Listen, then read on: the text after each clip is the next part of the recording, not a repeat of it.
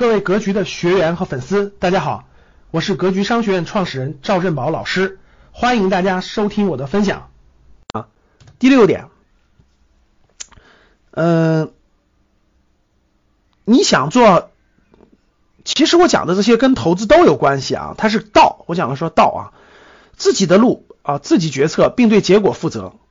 为自己的一切负百分之百的责任，不抱怨不推卸。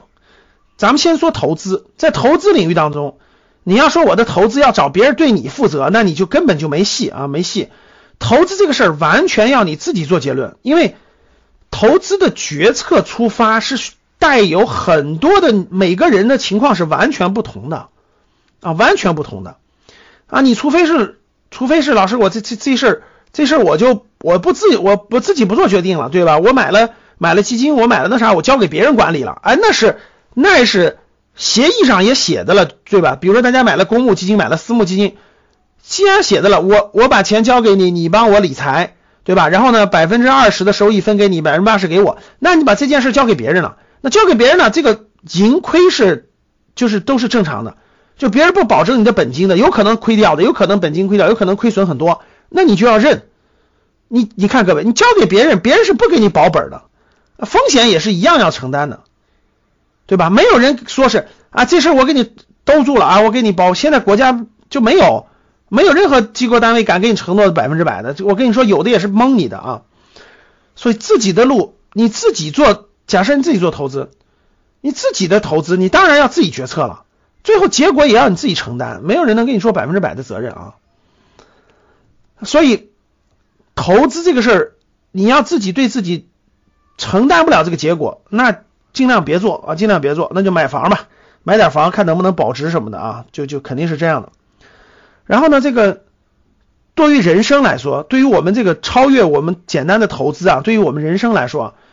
一个人如果说实话，就是成人之后啊，特别是我认为三十岁左右吧，如果二十多岁到三十岁还还还还还可能很多事情要父母决定呀，等等等等，还可以理解的。我觉得如果到三十岁左右，你自己的路都没有走出自己的路。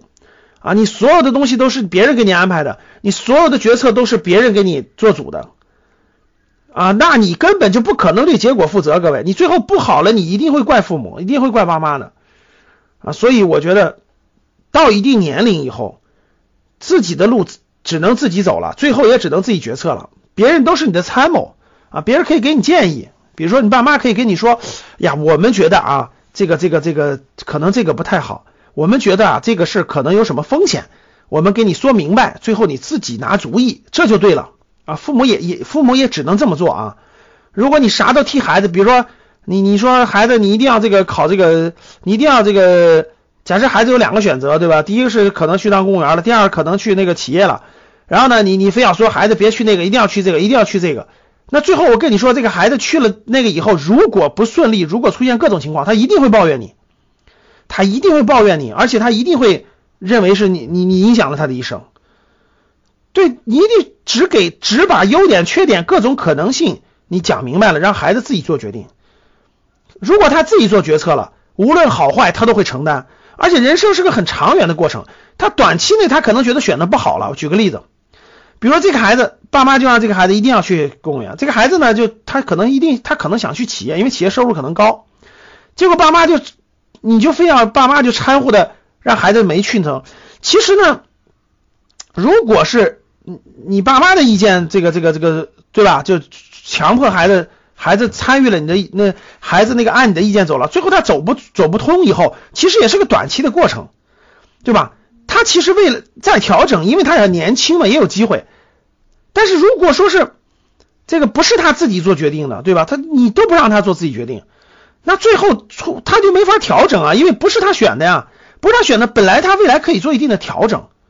啊，比如说工作上的岗位调换呀，比如说等等各种各样的机会啊，也出现了很多机会啊，对吧？他就没法调整了，因为本身就不是他做决策的。其实年轻的时候，他为啥我们说年轻时候少走点弯路，少探索探索，对吧？这个这个这个有好处，就是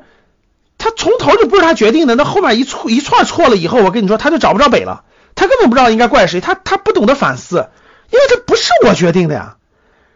这专业不是我选的工作也不是我选的老婆也不是我选的啊最后你让我怎么调整？感谢大家的收听本期就到这里想互动交流学习请加微信三幺幺七五幺五八二九三幺幺七五幺五八二九欢迎大家订阅收藏。咱们下期再见。